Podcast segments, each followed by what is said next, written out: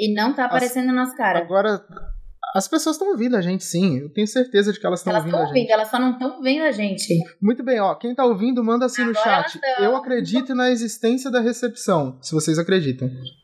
Agora estão vendo. Acreditam? Olá.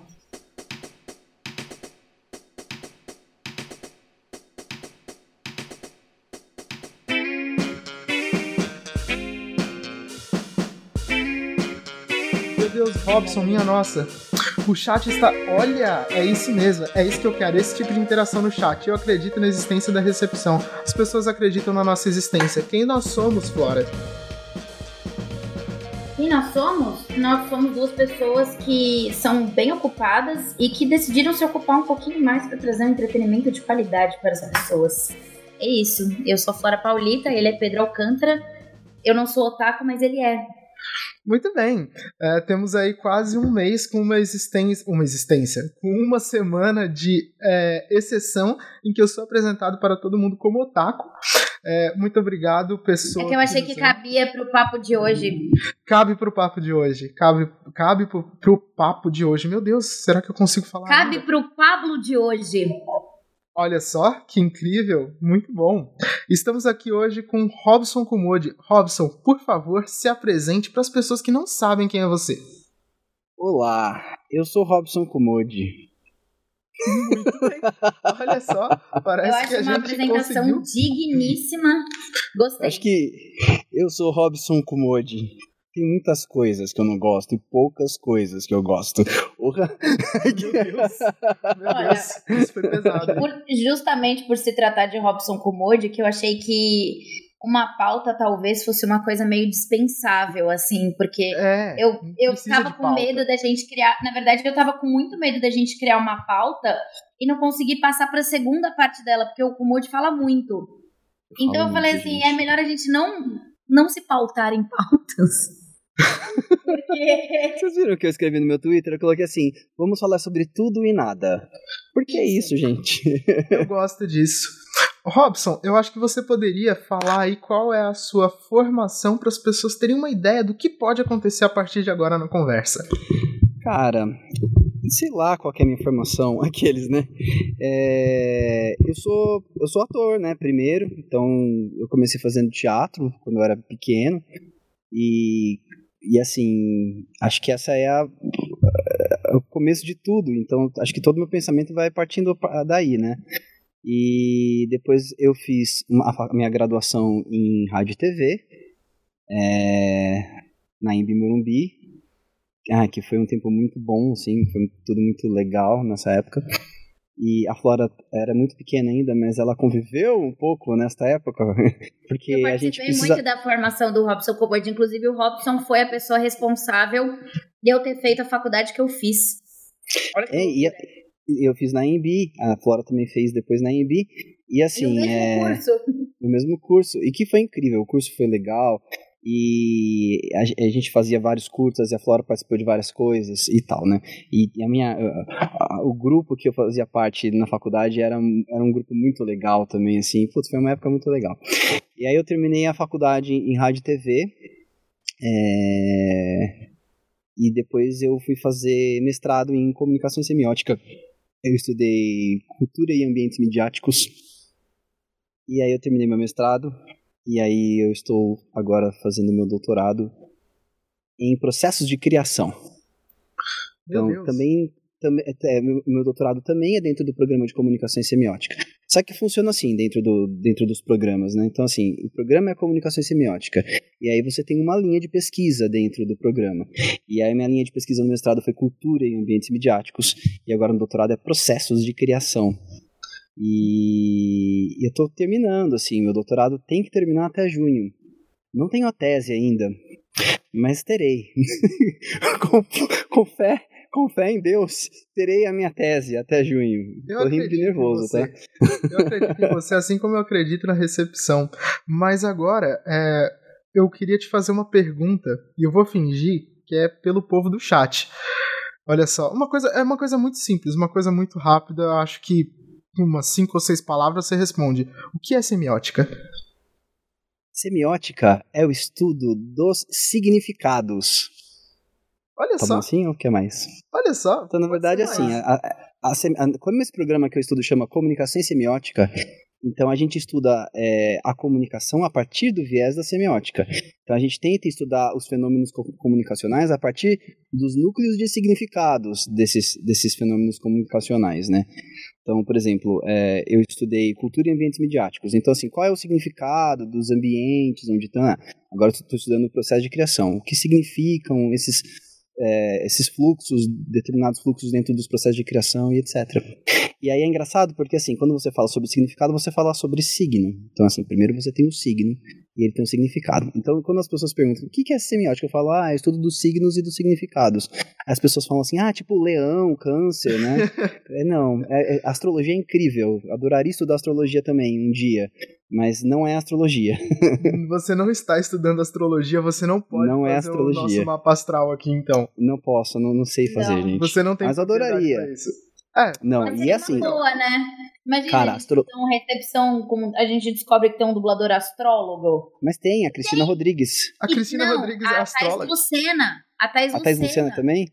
Obrigada. Cristina... Muito bem. E assim, a astrologia, gente, é uma ciência a astrologia é uma ciência super complexa, difícil de estudar, sabe? As pessoas acham que. Porque a astrologia não é uma ciência da adivinhação. Ela é uma ciência dos arquétipos, é uma coisa muito profunda, sabe? Então, assim, é... para você estudar astrologia mesmo, você vai estar tá falando sobre astrologia depois de uns quatro anos. É, Antes disso, você que... acha que está falando sobre astrologia. Eu tenho uma amiga que é astróloga e eu vejo que é bem complicado. Isso me lembra uma história de um amigo meu que tava no chat na última live, não sei se ele tá hoje, é, que ele é fã de Doctor Who e ele tatuou nas costas dele o nome dele escrito com é, a, usando a escrita de Gallifrey, que é o planeta que tem na série. É um negócio todo redondo, cheio de, é, de voltinhas e tal, porque a escrita ela é inspirada nas engrenagens de um relógio. E aí ele tava na praia um dia, perguntaram para ele o que que era a o que, que era a tatuagem dele. Ele tava com um pouco de preguiça de explicar. Ele falou que era o mapa astral dele. a pessoa falou: Ah, sim, eu tava imaginando que era isso mesmo. Mas é, eu, eu assim, eu, eu já fiz consulta com um astrólogo, não sei se vocês já fizeram. Eu já. E é, e eu é faço muito. Todo ano, a Revolução Solar também eu é, faço. Eu ia fazer esse ano, não fiz, porque, né? Esse ano não foi muito normal, né? É, e acabei é. não fazendo, mas é muito, é muito revelador, assim, a astrologia. Então, assim, a astrologia, ela é muito mais, ela revela muito mais do que adivinha. E aí, assim, é, é, na verdade tem a ver com todo a ciência, tem uma ciência que chama futurologia, não sei se vocês sabem. E a futurologia, ela trabalha nesse sentido, porque ela não é uma ciência que olha para frente, ela é uma ciência que olha para trás. Quanto mais você monta as arqueologias do que está acontecendo, ou seja, entende os cenários do porquê estamos aqui desta maneira e como as coisas foram acontecendo, você tem mais capacidade de montar cenários futuros. Uhum. Então, assim, a astrologia não é adivinhatória, mas ela é uma ciência que te proporciona a montagem de cenários. Então, você entende mais da pessoa, entende mais sobre os movimentos que estão ao redor dessa pessoa e você traça cenários, né? E então não é tão adivinhatório assim, é mais de escavação, é mais arqueológico. Você volta para trás para conseguir tentar montar um cenário para frente, assim, né? Eu queria aproveitar só que o Matheus Pericê está hoje no chat acompanhando a gente, acompanhando a recepção, para falar que, Matheus, ia ser muito legal ter você aqui para a gente falar sobre sobre espiritualidade e todos esses trabalhos e estudos que você faz. Acho que ia ser uma coisa, cara. Seria muito, muito legal. Seria, no mínimo, divertido. E divertido é, já é muita Mateus, coisa. Exatamente. Divertido já é, é, muito importante. E também avisar pra galera que tá assistindo a gente pela Twitch que esse papo vai estar tá disponível essa semana ainda no Spotify. Então vocês podem escutá-lo. Quem tá chegando agora pode pegar o comecinho os primeiros 15 minutinhos do que, rolar, do que rolou. E que também quem puder continuar divulgando a gente, porque agora vocês podem se inscrever no nosso canal e, e, e vão receber coisinhas. Eu não entendo dessa parte tecnológica. E agora, o Pedrinho eu, pode explicar melhor. Agora eu vou falar para as pessoas que estão ouvindo a gente no Spotify no futuro. Olha só, você que está ouvindo só. a gente no Spotify no futuro, pode, por favor, é, é, no seu presente aí, que é o nosso futuro, você pode se inscrever no nosso canal da Twitch, porque daí você pode entrar no chat, interagir com os nossos maravilhosos recepcionistas e dar de cara com uma lista de regrinhas que eu acho que eu posso explicar agora, porque algumas coisas podem não parecer muito claras para as pessoas. Esse é um canal feito por dubladores e a maioria dos nossos convidados, ou seja, todos até agora foram dubladores.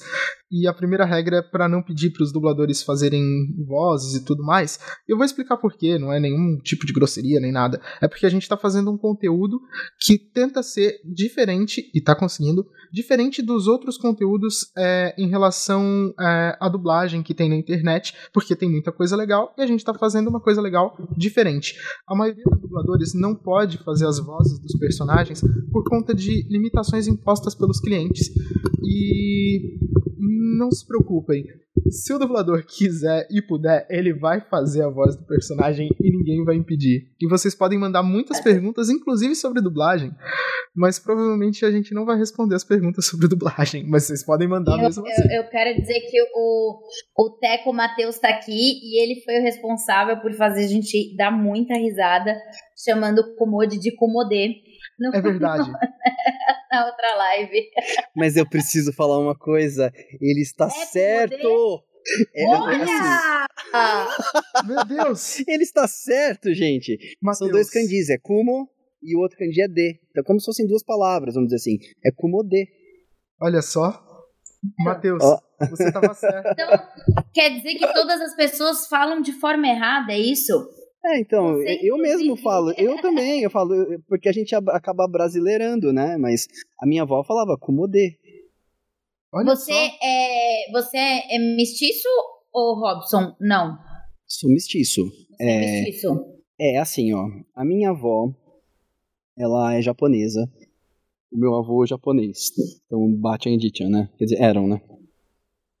E, e eles tiveram vários filhos. e dois nasceram aqui no Brasil, que foi a minha mãe e um tio meu. E os outros filhos, porque eram, acho que cinco filhos. Não, peraí. Tio, é, Hideharu, Shojiro. Hum, se, são seis filhos, tá? E então quatro nasceram no Japão e o meu tio Ciro e a minha mãe nasceram aqui no Brasil. Uhum. É, minha mãe é brasileira, tá? Embora ela é, seja a raça dela é japonesa, né? E minha mãe é japonesa. O meu pai já é um, uma mistureira aí, entendeu? Porque o meu último nome, que poucas pessoas sabem, é Vodevotsky. Então, na verdade, eu chamo Robson Kumodi Vodevotsky. E eu também não sei como. Ó, Kumodi eu sei que é Kumode, né? Mas Vodevotsky eu não sei como fala. Eu falo como sempre me falaram, que era Vodevotsky. E aí é uma, uma, uma trança aí, porque a minha avó, a mãe do meu pai, eu não sei bem de qual que é, de onde ela, de qual que é a, a ascendência dela, assim, né? Mas o meu avô, eu sei que a mãe dele era suíça e o pai dele era alemão. Coisas né? que só acontecem no Brasil, né? A pessoa. É, então assim, então é alemão e suíço com japonês e não sei o que, que era da minha avó. É isso. Estou Prazer aqui, de nascer brasileiro e entender que você nunca vai ser de uma raça só, né? E, e cara, é muito maluco, porque assim, é, no meu caso, a gente tem falado um pouco, eu tenho conversado sobre isso com a Flora até, inclusive, porque assim, eu acho que aparenta que eu sou, que eu tenho ascendência oriental, né? Não sei. Tem gente que fala assim, nossa, não, não, parece. E tem gente que fala, caralho, claro que é, muito japonês. Então, eu não, não, sei dizer, assim, né? Então, mas assim, rola uma, um, um, limbo aí, sabe? Um limbo esquisito, porque até quando eu era pequeno, eu nunca depois tentei fazer mais, assim, mas quando eu era pequeno eu fiz alguns comerciais, eu corri atrás de um pouco dessa parte aí, porque eu já fazia teatro, então você acaba fazendo essas coisas, né? Em aparecer. Mas eu era um, uma figura que não inexistente, assim, dentro do, dos perfis, né? Porque eu era japonês, mas não era japonês demais para entrar numa propaganda com japoneses. E eu não era brasileiro o suficiente para estar tá num perfil de brasileiro, assim, vamos dizer, né? Então eu não era nada, eu entrava no limbo dos perfis, assim. E aí eu acho que um pouco. O brasileiro é muito louco, porque pro brasileiro todo mundo é tudo e ninguém é nada, né? É, não, e assim, é. quando, quando eu falei do perfil brasileiro, não é o perfil brasileiro, porque o perfil brasileiro é isso, essa miscigenação. Quando eu tô falando sobre o perfil brasileiro que as agências procuravam, é um perfil brasileiro eurocêntrico, na verdade, né? Então é, um, é uma coisa ou outra. Então, assim, Eu não, não conseguia eu não conseguia ter o perfil nem de um japonês e nem de um cara brasileiro com essa imagem eurocêntrica, então não entrava em nada, né? E acho que um pouco por causa disso eu acabei não correndo mais atrás de, de, de, de aparecer é, como ator mesmo, né? Eu lembro que quando a gente estava comentando sobre isso, é tipo isso, assim, as agências elas colocam é, na, no meu caso, sempre foi em relação ao peso, né? De, de, conforme eu fui ganhando peso e tal, as agências foram me colocando nesse lugar, onde, tipo assim, eu não era suficiente magra e padrão para fazer um comercial ali da menina magra padrão. E porque, tipo, é, eles dão essa impressão, né? Só a menina magra padrão fica menstruada. Só a menina magra padrão passa remédio, é, remédio pra espinha na cara. Só a menina magra também... padrão existe. Exato. Só que eu também não era, tipo, eu também não tinha é, um corpo suficientemente gordo para fazer uma, uma propaganda que falasse sobre body positive, sobre empoderamento do corpo. E eu ficava nesse limbo, eu não sabia o que que era. Eu ficava, eu falava assim, pera, mas eu não posso falar que eu sou gorda porque eu não sou gorda, mas eu também não sou magra. E assim, eu levei muito tempo para entender que eu sou normal. Então, assim, uhum. como uma pessoa gorda também é, uma pessoa magra também é.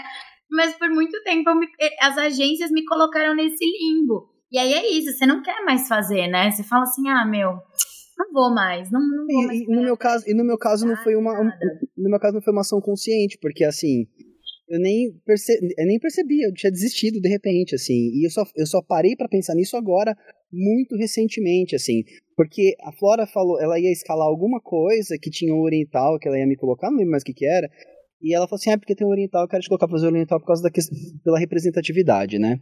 E eu falei, mas representatividade de oriental? Olha só que coisa louca, a gente não consegue se tocar, né? Eu sou o próprio oriental que não consigo. Mas eu não me sinto, não me sinto é, preterido por ser oriental. Eu nunca, nunca me senti numa situação de uma saia justa racial por ser oriental, né? E aí ficou isso guardado na gaveta ali, né? E aí, depois de uma outra oportunidade, falaram assim: ah, é, vai montar o elenco oriental, mas não temos muitos orientais. Aí eu comecei a olhar na TV e falei: não tem oriental na televisão praticamente, né? É, a gente até eu... comentou daquela novela que fizeram que não era, não era japonesa, mas acho que era negócio da China, que a Grazi Massafé... Nossa, nossa. É. Não, não, não, não. É maravilhoso isso, né? e porque não tem, você não tem atores orientais. E aí eu, eu, eu falei assim, cara, eu não, eu não sou representado, né? Eu, e olha só que louco. Então, é, essa questão da representatividade, ela não tem a ver com uma questão de perseguição racial necessariamente. Ela não tem a ver com uma, uma porque assim, ó, eu como oriental, eu não me sinto é, na rua, por exemplo, discriminado, sofrendo de, de preconceito racial, como acontece com os negros, tá? Porque acontece sim, sabe? Eu não sinto isso é, sendo oriental. É, então, é, é, é, não é tão ruim, vamos dizer assim. Mas, de fato, a questão da representatividade é você se vê dentro de uma figura midiática. Então, eu nunca me vi né? Eu nunca me encaixei e me senti representado. E nunca nem tinha percebido isso, olha que coisa maluca, né? É, e essa questão é muito enraizada, assim, né?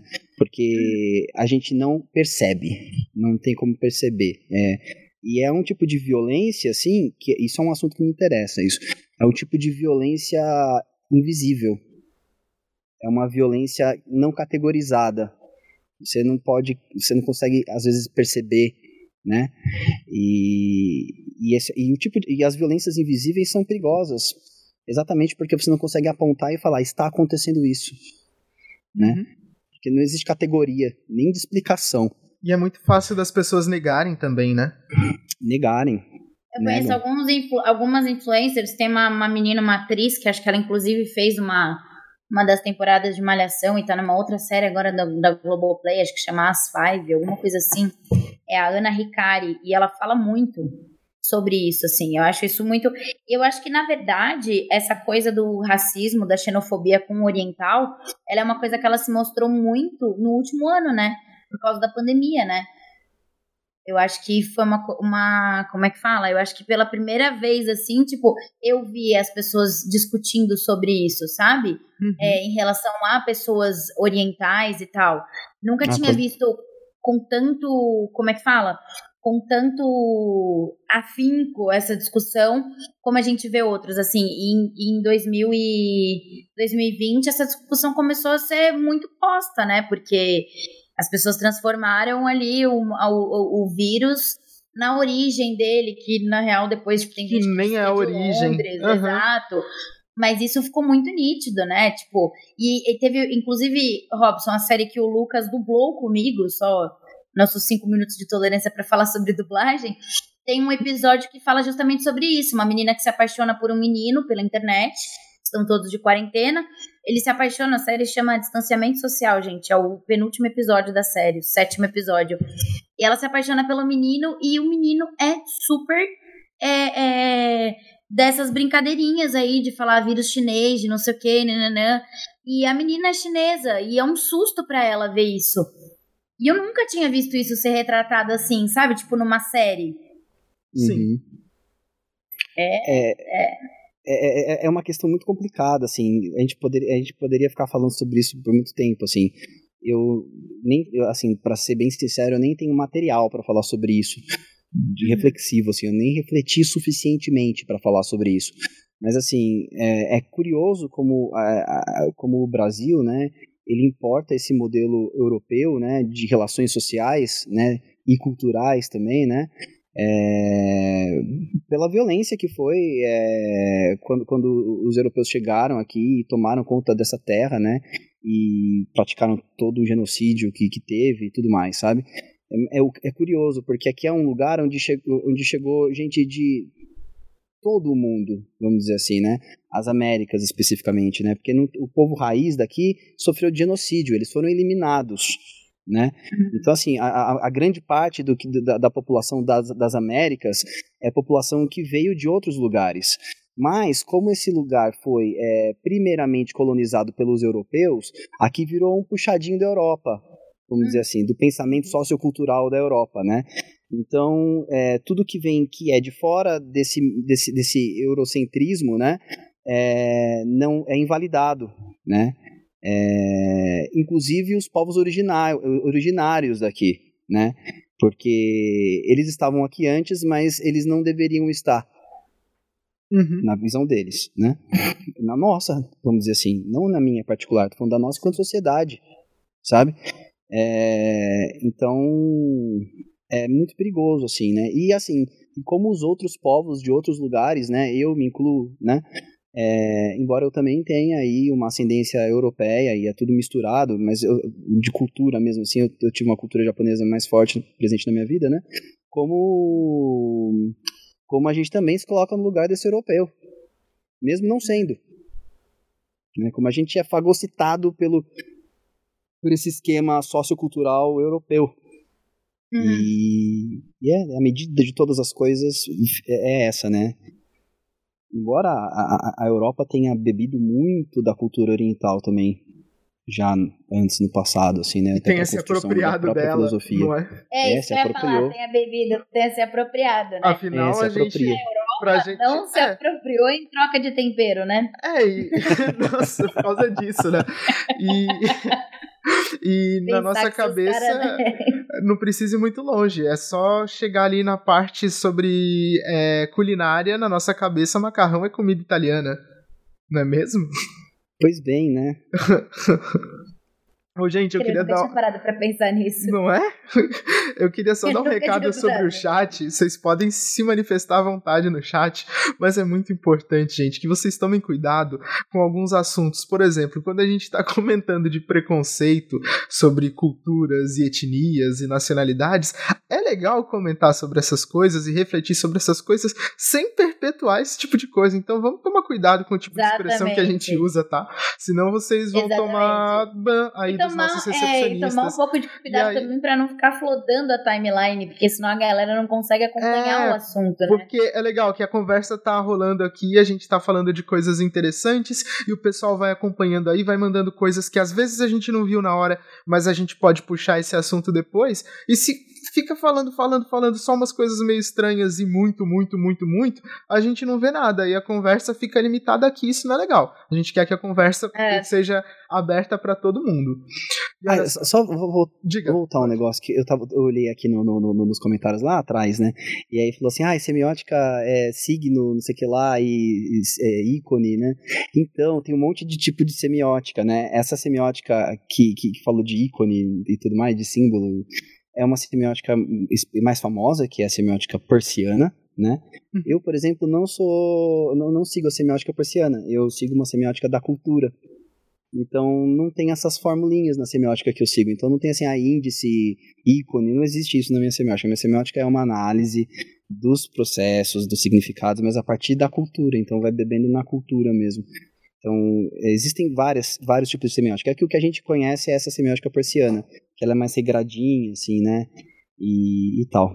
Ô, Robson, é, tem um, um, A gente sempre fala que o, o, o, o, plot, o mote de, de assuntos de recepção durante os próximos dois, três anos, que é até a gente encontrar todo mundo depois. Acho que, como a gente mora no Brasil, vai demorar em uns 5 a 10, talvez.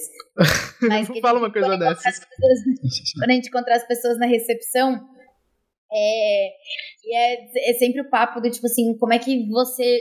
Como está sendo viver durante. Eu ia falar como é que foi viver, mas a gente tem que pensar que ainda não acabou, né? Então, como a gente também não quer perpetuar esse tipo de discurso de que, ai, acabou e tá tudo bem, gente, saiam de casa e tratar da pandemia no passado, quando ela ainda está presente, né? É um lugar muito perigoso. Então, como que tá sendo isso? Tipo, mano, você tem noção que você tem. Isso é muito doido. Você tem uma filha que viveu mais tempo dentro de casa do que fora. Meu Porque, Deus. tipo, a, sua, a Natália nasceu e a gente entrou em quarentena. Não, na verdade ela não viveu fora, Flora. Porque assim, quando os bebês nascem, eles ficam. Foram os primeiros fica... três meses, né? Então, ela nasceu em dezembro. Então a gente não tinha saído com ela ainda. Então a gente nunca saiu com ela. Meu Deus! Ela está em casa o tempo todo. O tempo é, todo. É, eu lembro que. Eu acho que foi. Ela sai, tipo, quando sai é pediatra, né? Tipo. Isso. É, então, é assim, nossa, é, é, é, eu tenho discutido sobre isso, discutido não, eu tenho conversado sobre isso com algumas pessoas, e assim, é, a gente aqui em casa, eu, eu diria assim, até que nós estamos numa quarentena absolutamente radical, tá? Uhum. É, a gente não faz mercado, a gente pede.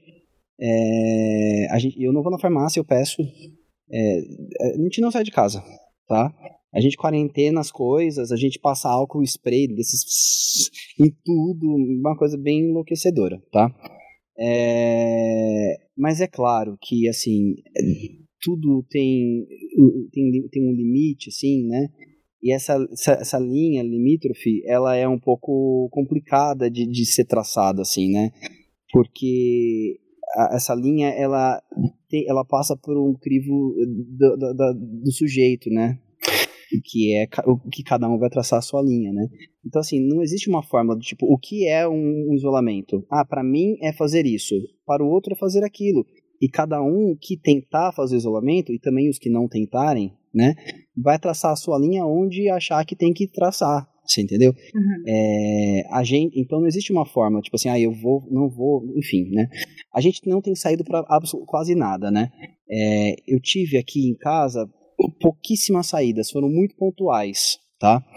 E, e, uma das saídas foi quando a gente foi. É, é que eu, eu, gravava numa cabana de edredons, como todo mundo deve, deve gravar ainda, enfim, muita gente deve gravar. E eu reformei aqui esse quarto, e esse quarto é um estúdio mesmo agora, né?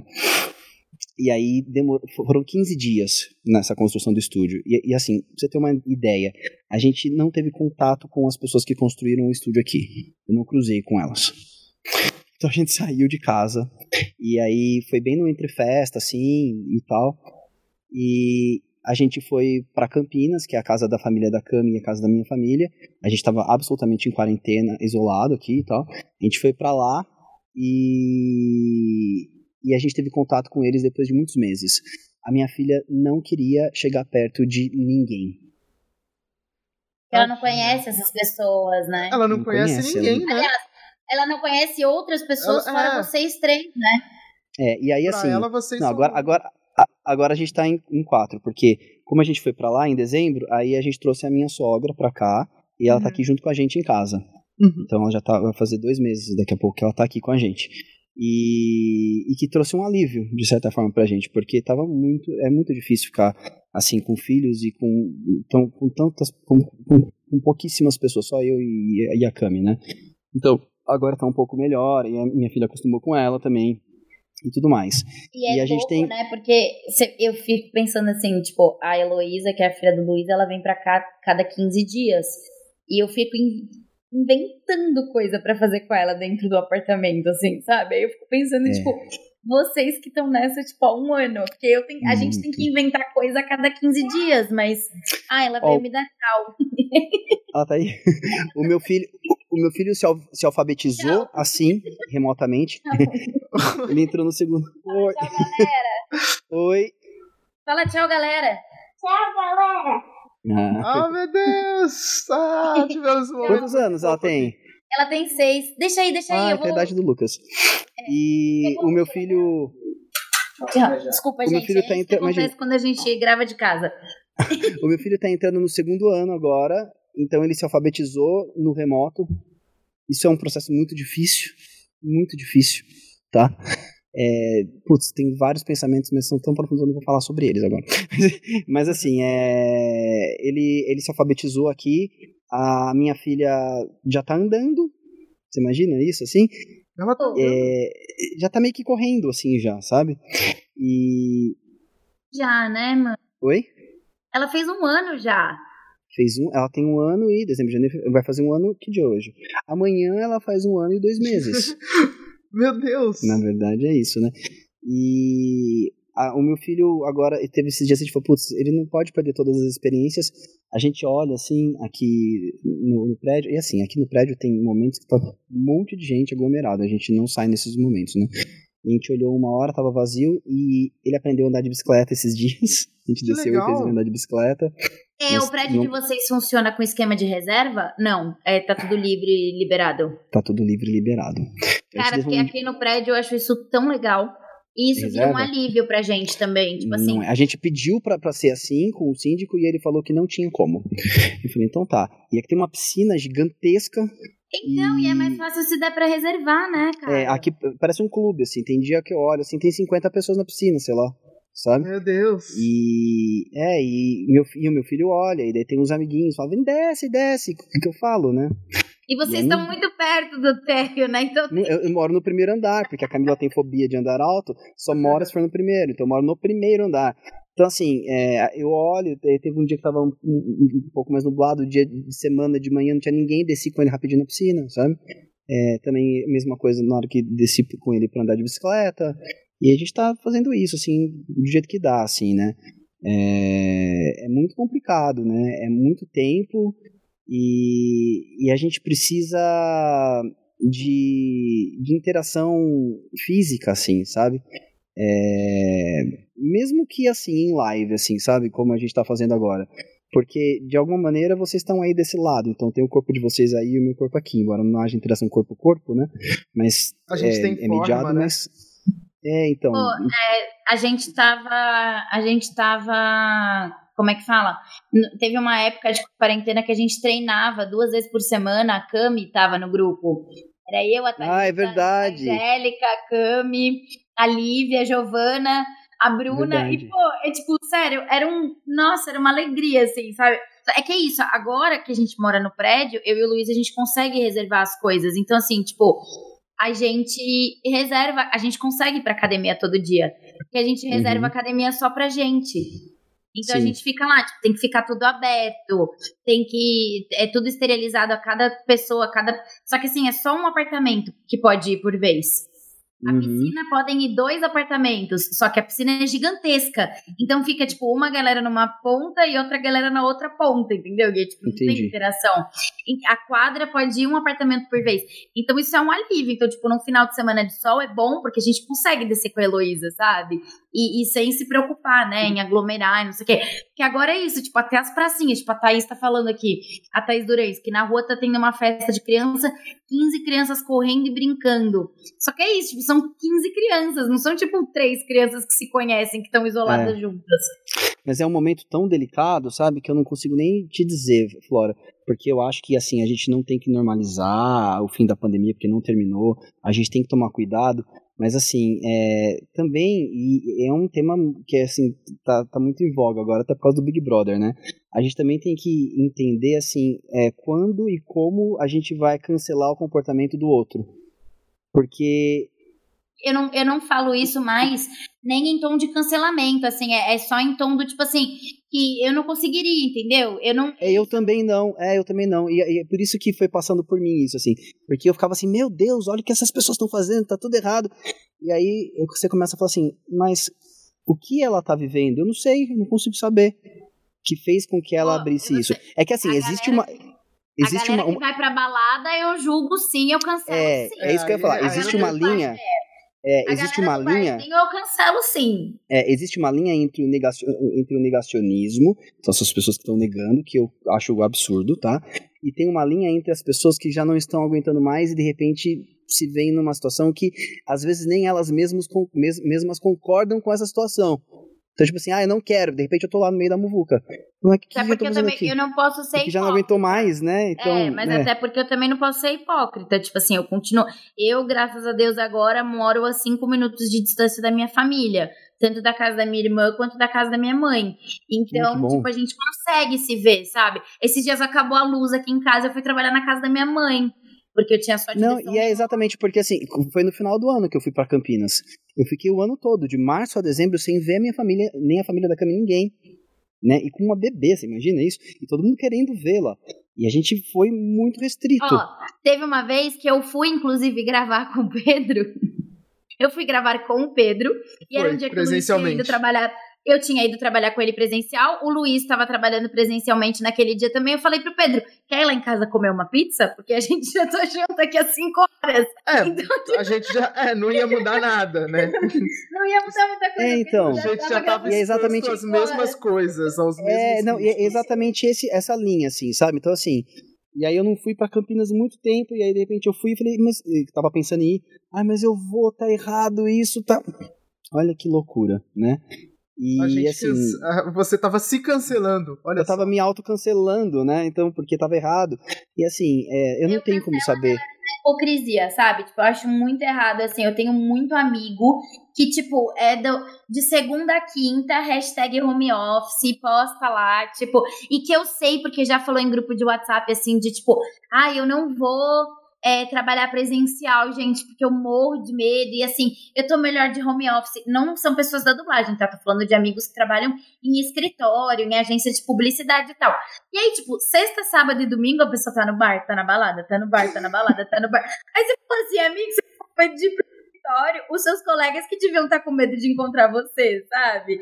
Mas e aí, é isso, é bom tem uma coisa E tem uma coisa da pandemia que é assim, que, que, que é assim, que a gente tá trabalhando dentro de um de uma proteção de, de queijo suíço. Já viram falar sobre isso? Uhum. Que é assim, não, não, não existe tipo uma maneira absolutamente efetiva contra o vírus.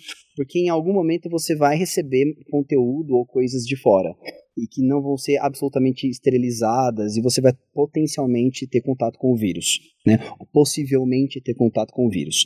Então, o que, que a gente faz? A gente vai tentando colocar camadas de proteção que sempre vai ter buracos, tipo de queijo suíço. Então você põe uma camada, aí você põe outra, aí você põe outra. Então por isso que assim, você tem que ter evitar aglomeração é uma camada, tá? Colocar a máscara é outra camada. É, manter e distanciamento quando se encontrar é outra camada. Higienizar adequadamente é outra camada. E mesmo assim você não está completamente protegido. Então, assim, quanto mais camadas você vai colocando, menos chance você tem de ter contato com o vírus. Então, o que a gente, tá, a gente trabalha dentro de uma, de uma política nesse sentido de minimização. Como é que você vai minimizar as suas chances de ter contato com o vírus? Porque eliminar as chances é impossível. Porque na hora que você pede uma comida, primeiro que você está expondo alguém que está trabalhando com isso, né? uhum. né? Que tem toda essa discussão também, tá? Mas Social, também, mas, né? é, mas daí a pessoa fala assim, é bonito, hein? Você fica bradando isso em casa, levantando bandeira, e o outro cara tá trazendo a comida na sua casa. Você, o cara que tá trazendo a comida na minha casa, ele vai continuar trabalhando, trazendo a comida na minha casa, senão na minha na casa do outro, sabe? Então é uma política de minimização. Como eu minimizo? Eu não saindo, porque se eu não saio, eu sou menos um vetor Você entendeu? Então, assim, não é eliminar. Eu acho que, assim, puxa, seria genial se o mundo inteiro se organizasse e falasse assim, gente, fiquem em casa por 15 dias, beijo, não pode sair para nada. Sei lá, sabe assim? Nem sei se é possível, tô enlouquecendo, entendeu? Nem é possível, imagino, entendeu? Mas não aconteceu, entendeu? Então como que a gente vai trabalhar agora? Minimizando fazer igual a Nova Zelândia, que teve três casos confirmados essa semana e vão entrar em lockdown. É, entendeu? Maravilhoso. Mas a gente não pode, não aconteceu, não temos governantes que bancaram isso, não temos estrutura para isso, sei lá o quê. Você entendeu? Então, como que a gente pode fazer enquanto cidadão? Minimizar. Eu não saindo, minimizo a chance de eu ter contato, minimizo a chance de eu propagar. Pronto, é uma, eu estou minimizando, né? Uhum. Está eliminada a chance? Não, porque na hora que eu peço não. uma comida pode chegar o vírus. Porque é. na hora que eu peço uma comida, você a pessoa não... circula. Você não vai tacar não, também... álcool na comida que você pediu. É. é. eu tô um quase nessas, viu, Pedrinho? Tem um cientista que eu acompanho no Twitter. Eu acho que o, o Twitter dele é Vitor Mo... Eu vou procurar aqui, até para falar, porque eu acho que ele é um cara muito legal de acompanhar. Agora eu não sei se é Victor ou Vitor. Imagina o nome dele, nem é esse. Eu aqui É, Vitor Mori. Eu, vou, eu posso colocar o link aqui no chat, né, Pedrinho? Você pode, você tem a utilização para isso. Enquanto você coloca, Aí, queria só comentar Coloquei. o, o Júnior, acho que foi o Júnior, se não foi você, é, porque quem foi aí pode se manifestar de novo no chat. Alguém, que eu acho que foi esse Júnior, comentou que tem um filho autista que tá passando muito estresse. Foi o Júnior, foi, foi, o Júnior. Bom, eu, eu, é, eu também sou autista e muito provavelmente eu tenho um nível de autismo diferente do seu filho, porque as pessoas são todas diferentes. É, mas eu posso comentar um pouco sobre como está sendo a minha experiência em relação a isso. Eu passei muitos meses isolado, inclusive isolado da minha mãe e da minha irmã, porque a gente tem esse privilégio, né? A gente tem apartamento em São Paulo, onde eu moro, e também apartamento no litoral. É, e eu e meu pai viemos para cá porque a minha irmã trabalha em hospital e a minha mãe fez questão de ficar com a minha irmã. É, e eu fiquei trabalhando aqui no litoral remotamente por muito tempo, até que eu voltei a trabalhar presencialmente por, por vários motivos, entre eles exigências de cliente, né, por conta de alguns materiais que precisam ser é, trabalhados presencialmente na dublagem. E algumas coisas me ajudaram um pouco nesse período que eu fiquei isolado, porque, mais uma vez, a, a quarentena e todo o peso desse, dessa pandemia afetam as pessoas de maneira diferente. E eu fiz acompanhamento psiquiátrico, não só é, por conta da minha condição, e também terapia, é, acompanhamento com psicólogo Aí não só por conta da minha condição, mas também porque todo mundo precisa um pouco. E eu sei que isso não é fácil para todo mundo, eu sei que cada pessoa tem problemas diferentes que exigem soluções diferentes, mas se tem uma recomendação que eu posso passar aí pro pessoal, é que procurar ajuda é, não é um sinal de fraqueza e, de preferência, ajuda especializada. Gente que estudou o tipo de problema que você tem para te ajudar a encontrar uma solução. É, e também uma coisa muito importante, que e isso vale para tudo na vida, eu acho que reconhecer a existência de um problema, identificar qual é o problema, é o primeiro passo para você conseguir resolver esse problema. Então, é, e aí esses comentários eu estou falando, é óbvio que isso que eu falei não precisa se limitar apenas a pessoas que são como eu ou que são parecidas comigo. Eu acho que isso vale para todo mundo e seria muito legal se todo mundo tivesse as as oportunidades que eu, que eu tive para poder ser como eu sou, para poder viver de uma maneira relativamente tranquila e, e só para finalizar, minha irmã está vacinada, isso é maravilhoso, não é mesmo? Ela foi cobaia da, da Coronavac e ela não tomou placebo. O dia que ela recebeu a ligação confirmando que ela tinha tomado a vacina mesmo, foi um dia de muita alegria na nossa família. E ela tomou, ela tomou as duas doses, Pedrinho? Tomou as duas doses. A, a ah. O teste que ela pegou foi justamente com as duas doses. Foi bem legal que ela pegou um, ela recebeu um caderninho assim, um livrinho com que era um diário, né? Daí tinha lá todas as datas, é, todo, todos os dias já marcados, como se fosse uma agenda, e para cada dia tinha uma listinha de coisas que ela tinha que marcar é, se ela estava sentindo alguma coisa esquisita e tal. É, tinha uma listinha e também um espaço para ela colocar alguma coisa que não fosse. que não que não tivesse incluída na lista. E aí tipo virar um jacaré, assim, é, né? Por exemplo, ah, virei um jacaré hoje. mas então, mas aí, mas aí é que tá. Essa é uma confusão muito louca, porque o pessoal sempre que lembra da Coronavac fala em jacaré. Mas a Coronavac mas, é a vacina que, é, a vacina que o pessoal tava falando o vírus do. chinês. Isso, que veio É o vírus 5G. chinês, é verdade. É, a, a do jacaré jacaré. Não, é o chip, Pfizer. chip. Inclusive, eu tô esperando Gente. até agora a minha irmã começar a transmitir 5G, porque, pelo amor de Deus, isso seria Não, o chip chinês tá aqui, gente. Amigo, o chip chinês ótimo. tá aqui, ó.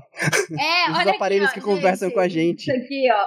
Esse é bagulho, ele, ele, lê meu rosto, ó. Eu, eu coloco o meu rosto na frente do meu aparelho e ele desbloqueia.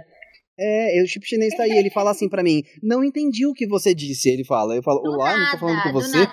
Às vezes eu tô no home studio gravando e aí eu deixo, tipo, eu, eu quero ler pelo celular, né? E aí eu tô lá lendo, e aí, sei lá, eu falo alguma coisa e a Siri do nada. Não encontrei resultados para isso. Aí eu, não, era com você. Não tô falando com você. O chip é, chinês tá aí, gente. Não, não e é um chip chinês voluntário. Oh, você, você foi lá e, não e precisa deixou ir muito colocar. longe. Eu tô dirigindo um projeto que, obviamente, é confidencial. não vou falar o que, que é, sobre o que, que é. A gente tem que usar nome falso. Inclusive, eu não vou falar esse nome falso. É, e o meu celular fica me mandando de vez em quando notícias relacionadas a esse projeto. Como se eu não falo desse projeto? Olá! É. Você não pesquisou no Google? Não. Então, o, o, acontece um pouco assim, é, é, esse, esse chip chinês aí, ele, além dele ser voluntário, você trabalhou para juntar dinheiro né? para comprar. Você, você é. gastou seu tempo de vida é. para comprar o seu chip chinês.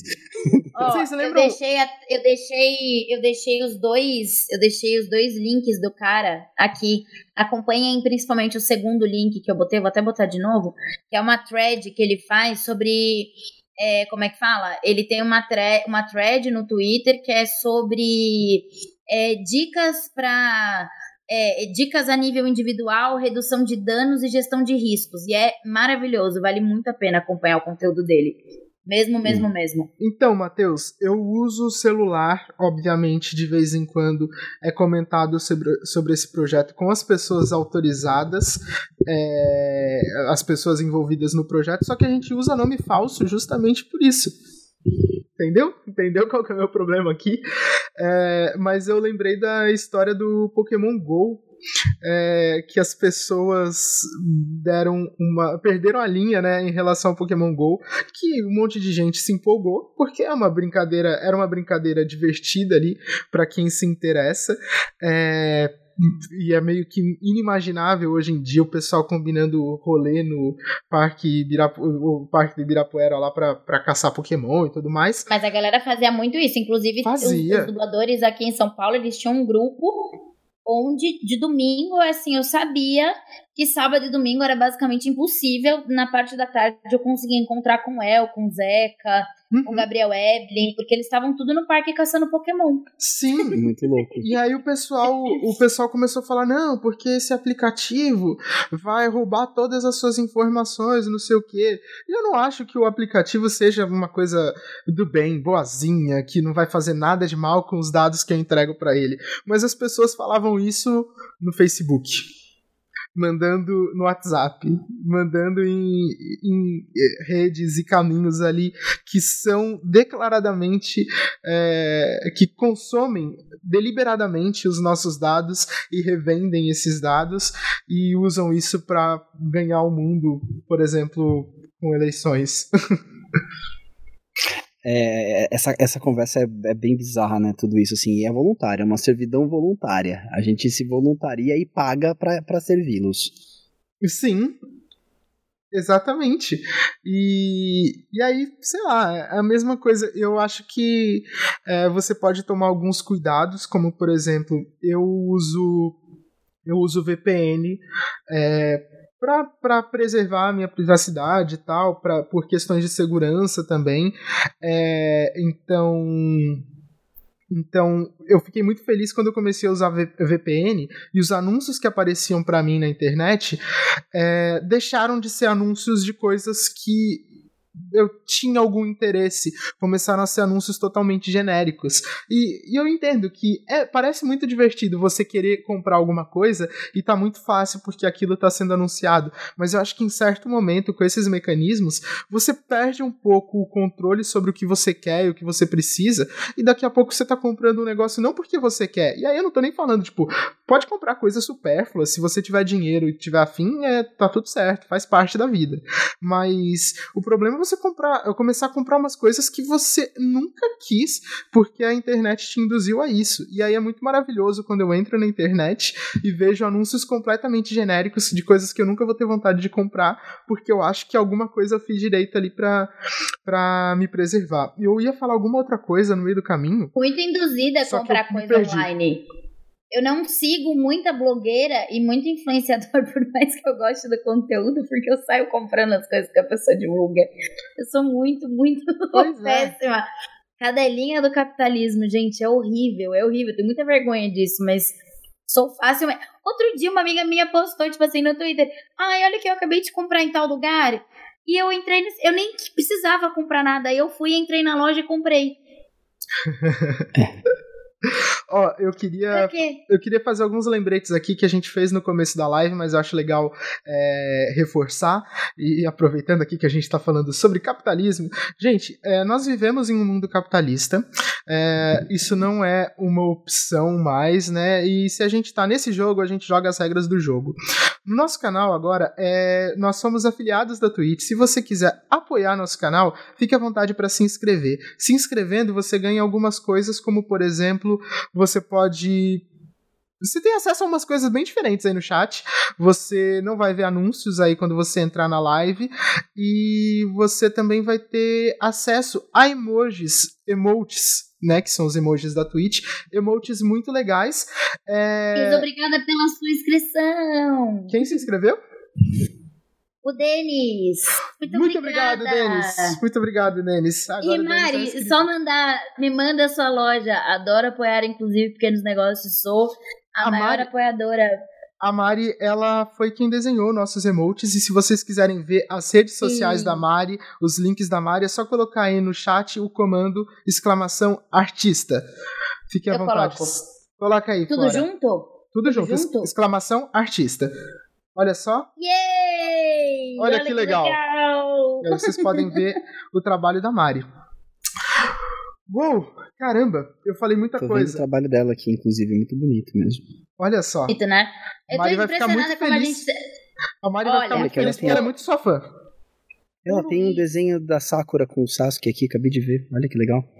Ela tem muita coisa legal, né? Ah, o Gurgel colocou aqui também. O Gurgel, aliás, que fez a nossa todo o nosso, como é que fala? Background, é isso? Tá certo? Ele fez o nosso background e nos ajudou a encontrar nossa identidade visual. Ele é um dos recepcionistas Exatamente. que mais ele nos é um ajuda. Dos recepcionistas, é. E ele também que faz as nossas artes de divulgação toda vez que uma pessoa vem participar da recepção. É ele que faz toda a arte e tudo mais. E ele é muito rápido, porque geralmente a gente manda temos fulano, e aí ele, tipo, dá cinco minutos. Temos fulano, tá sim. Maravilhoso.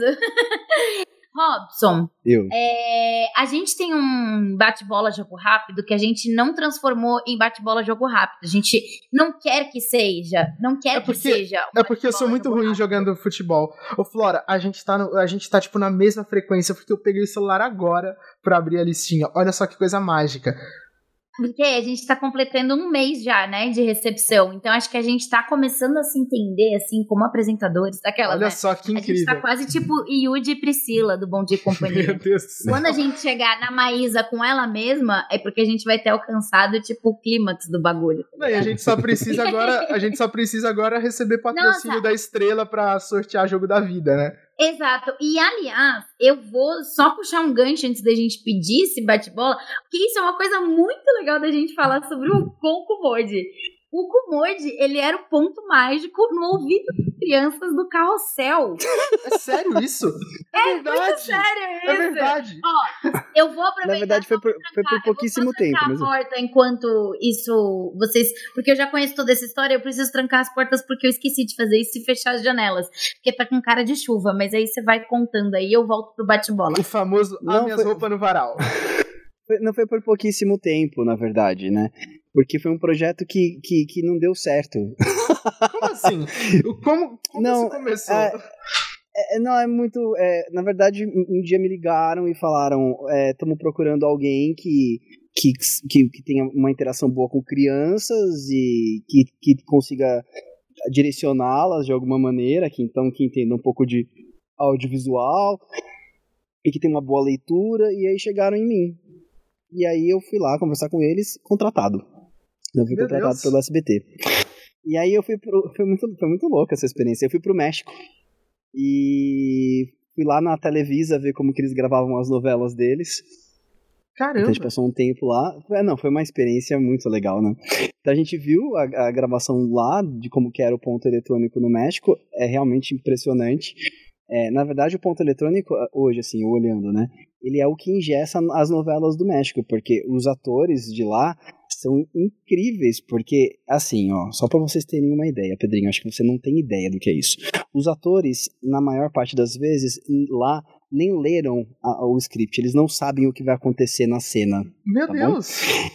É, muito louco. E aí eles colocam um pontinho eletrônico lá, o diretor, ele não passa a marcação para os atores. Ele Como passa a marcação acontece? pro diretor. É, então ele passa a marcação pro diretor de ponto. Então o diretor ele desce, ele passa a marcação pro câmera, pra iluminação, pro diretor de ponto. E aí o diretor de, eles colocam um ponto eletrônico, o diretor entra numa cabine que tem as, as monitores, das câmeras, uhum. e ele começa, Pedro Alcântara levanta, olha para trás, com a cara muito triste, vai abaixando, abaixando, vai olhando por cima do ombro e fala, eu não acredito que estou aqui. É assim, então o ponto vai falando e o ator vai fazendo tudo que o ponto tá falando para ele fazer lá Meu na Deus. hora. Que, e não é no não. ensaio, é rec, gravando. Eu imagino, eu, eu, sabia que tinha essa questão do ponto eletrônico. Olha só, quem tá aqui no chat é o Renan. O Renan é um dos maiores especialistas em novela que eu conheço. Vocês deveriam seguir ele no Twitter se vocês quiserem ver comentários sobre novela sem. É, comentários totalmente imparciais. É, e tipo. Não, e, e assim, eu falava assim para eles assim: ah, porque a gente vai implantar o ponto eletrônico, mas vocês não usam? Como é que vocês fazem então? Assim, eles não conseguem fundir o cérebro deles, né? De imaginar. E aí, então assim, eles não sabem. Então, os atores, e assim, os atores lá da Televisa, eles passam por uma escola que tem dentro da Televisa. Isso é muito interessante. Tem uma escola de preparação de atores. Essa escola são três anos de estudo, tá? Então, como é que funciona? É, você, eles recebem inscrição do país inteiro, todo mundo que quer participar dessa, das novelas e entrar na Televisa. E aí eles fazem tipo uma seleção brutal para selecionar um número de pessoas para compor uma sala, tá? E aí eles pagam uma bolsa para essas pessoas que estudam o dia inteiro, em período integral, dentro da Televisa. Então eles têm aula de tudo lá, de canto, de dança, de mímica, de interpretação por três anos em período integral.